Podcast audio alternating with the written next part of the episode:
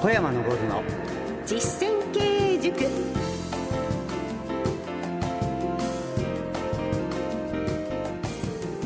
ご機嫌いかがですか？小山昇の実践経営塾。進行の小野恵子です。そしてこの番組の塾長小山昇さんです。小山さんよろしくお願いいたします。よろしくお願いします株式会社武蔵野代表取締役社長の小山昇さんですが経営コンサルティングの神様として経営者や企業向けに全国で数多くの講演執筆活動をなさっています。今日もそんな小山さんの豊かな経験からいろいろな質問に答えていただいて経営指南をお願いしたいと思っております。ところで今回は資金運用の3回目ということでお話を進めていきたいんですがその前に今まで番組で毎週お話小山さんに伺っていて私は失敗だらけですよってよくおっしゃいますよね。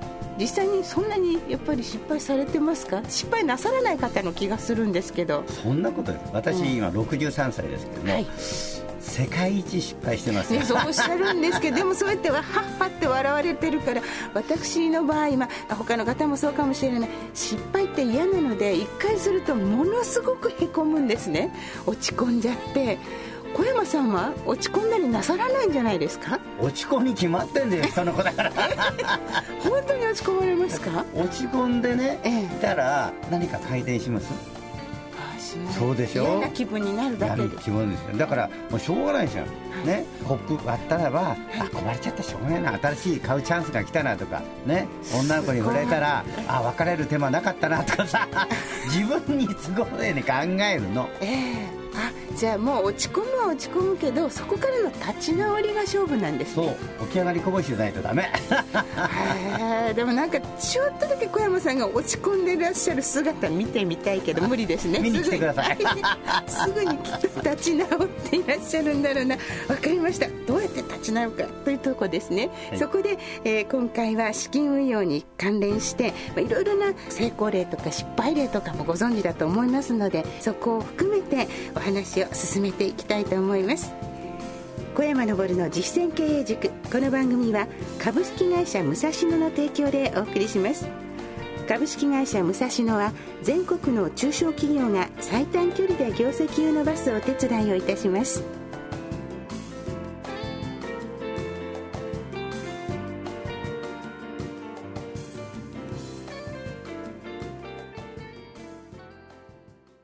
小山昇の実践経営塾。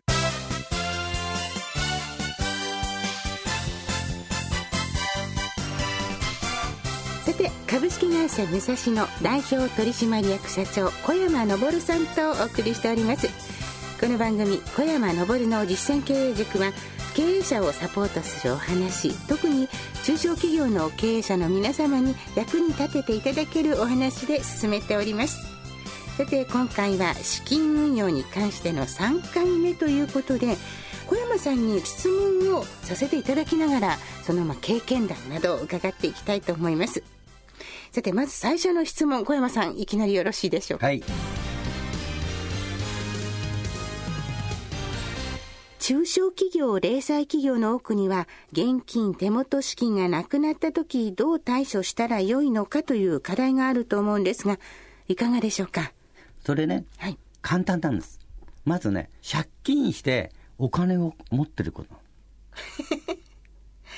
借金する。そうです。そういえば前回の放送で無借金は決していいことではないっておっしゃってましたね、はい、ところがね多くの人は借金しないんですよ、ね、必要ないのにお金を借りたらば借りてる金利がもったいない。思います。すっごく思いますでも、お金がなくて、いろんな対策ができないことがもったいないし、はい、私の場合もですね、お金を借りてるんで、新しいことにチャレンジできる、あるいは日頃のことにですね、思い切って力を注ぐ。はい。ね。わかります。お金がないと本当に思い切った行動もできなくなって、どんどん萎縮する。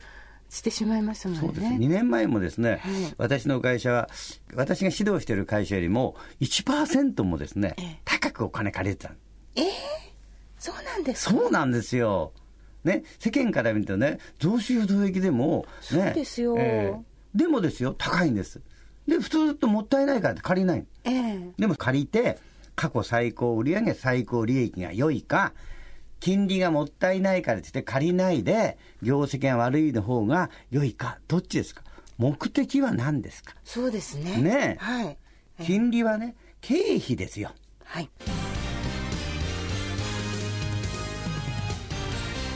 さて、今度は逆にですね、小山さん、現金がある、今ここにあるという時は、すぐに使ってもいいものなんですか？あるいはしっかり貯めといた方がいいんでしょうか？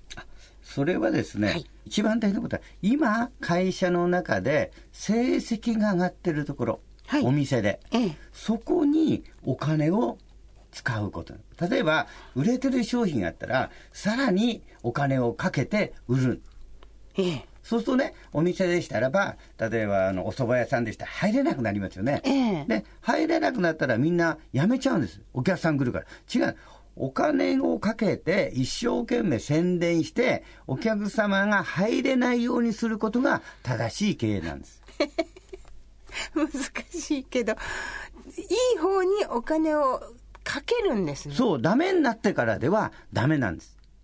ああ、でもそこってその時の判断難しいですよね。でお金余ってる時はどんどん使っちゃうの？いやーなんか余ってると貯金したくなるのはダメなんでしょう。ダメわかりました。わかりました。いいところにもっと、あの、いい方に行くようはいに投資をしていくということで、はいそうですこれ逆にマイナスを出している部門とかに、その余っているお金をつぎ込むというのはどうですか？ダメなの。しない方がいいですか？そこはやめちゃうことが大切。本当ははい。しっかり覚えておきます。さて、続いての質問は、金融機関からお金を借りる、まあ、融資を受けるという状況は決定したとします。その時にどういう心構えでお金を借りればいいんでしょうか？それはですね、心構えっていうのがないんですよ。ね向こうが貸してくださるんだから、はい、ありがとうございましたって借りればいいじゃないですか。もうそれでいいんですか？そうです。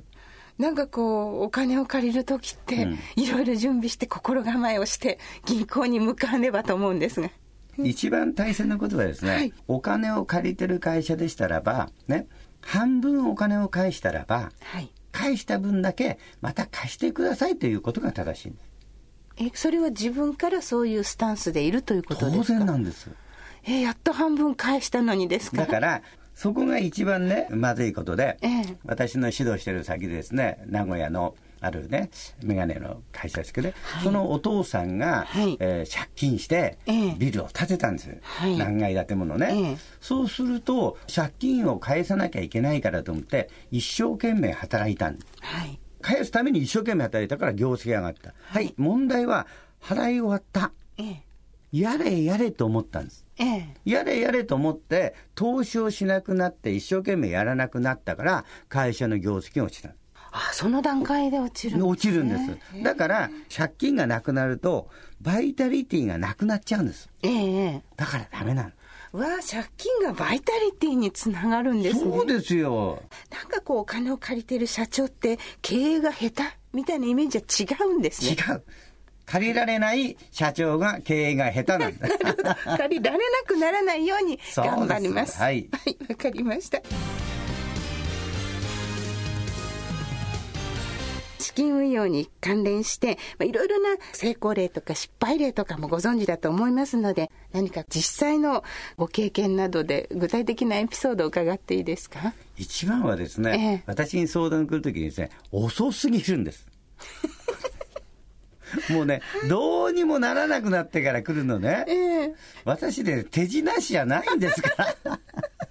もう最後の神頼み。神様じゃないの、私。もうそれでもですね、まあ、ギリギリですね、こうしろ、ああしろと言ってですね、もう針の穴みたいにですね、でもですね、まだね、なんとかなるんですよ。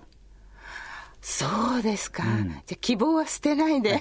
ですからね、手形を出してない会社でしたら、ええね、銀行の返済返すお金がないから、お金貸してください。すごいですね。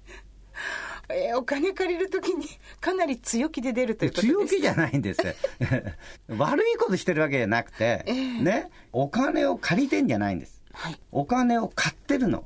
例えば3000万円のお金を3年間使わせていただくためという期間と、を買って手数料を払ってるわけでしょ？はい。そうですね。金利をちゃんと払いますもんね。だから、スイミングスクール行くと、1時間いくらっていう時間を買ってるじゃないですか。ええ。同じじゃないですか。そこの見方なんですね。ええ。お金を買っている。買ってるんですよ。いやかっこいいな。そうなりたいと思います。はい。ありがとうございました。小山昇の実践経営塾。それでは、小山さん、今日の一言お願いします。はい。会社はですね、現金に始まって現金に終わる。これに尽きります。わかりました。今日は資金運用特集3回目ということで、具体的なアドバイスをいただきました。ここでこの番組をお聞きの皆様にお知らせです。小山さんが経営する株式会社武蔵野の現地見学会。9年間で延べ7400人以上も参加したという人気のプログラムをご紹介します。この現地見学会では、小山さんが強い会社の作り方について講演を行うほか、株式会社武蔵野本社や営業所をご案内します。現場の見学を通して小山さんが実践されている儲かる仕組みを直接学ぶことができるんです。さらにご参加いただいた経営者の皆様には懇親会の席で小山さんとお食事をしながら交流できるという充実のプログラム内容です。この見学会は月に2回ほど開催されています。参加をご希望の方は株式会社武蔵野のホームページをご確認の上、お申し込みください。お電話でのお問い合わせは、042-383 042-383-6340 042-383-6340また、メールの場合は、k-support アットマーク、武蔵野 .jp までお願いいたします。ラジオでお聞きの小山さんの経営ノウハウを直に学べるチャンスですから、皆さんぜひチェックしてみてください。以上、お知らせでした。さて、資金運用についてお話を伺ってまいりました。小山さん、なんかお金の見方が変わりました。はい、よかったですね。え、仲良くしていきたいなと。はい、はい。次回も引き続きお金のお話、資金運用についてお送りしてまいります。さて、この番組では皆様からのご意見、ご感想をお待ちしております。はがきの場合は、郵便番号107-8373ラジオ日経小山昇の実践経営塾宛てにお送りください。メールは番組ホームページ右下のご意見お問い合わせのところをクリックしますとメールフォームが利用できます。こちらからお送りください。番組のホームページはラジオ日経のトップページからお進みいただけます。また番組のツイッターもございます。アルファベット小文字で小山ラジオですので、ぜひフォローや書き込みお願いいたします。では今回はこの辺りで失礼いたしましょう。株式会社武蔵野代表取締役社長小山昇さんとお送りしてまいりました。小山さんありがとうございました。ありがとうございます。お相手は小野恵子でした。小山昇の実践経営塾。この番組は株式会社武蔵野の提供でお送りしました。ではまた来週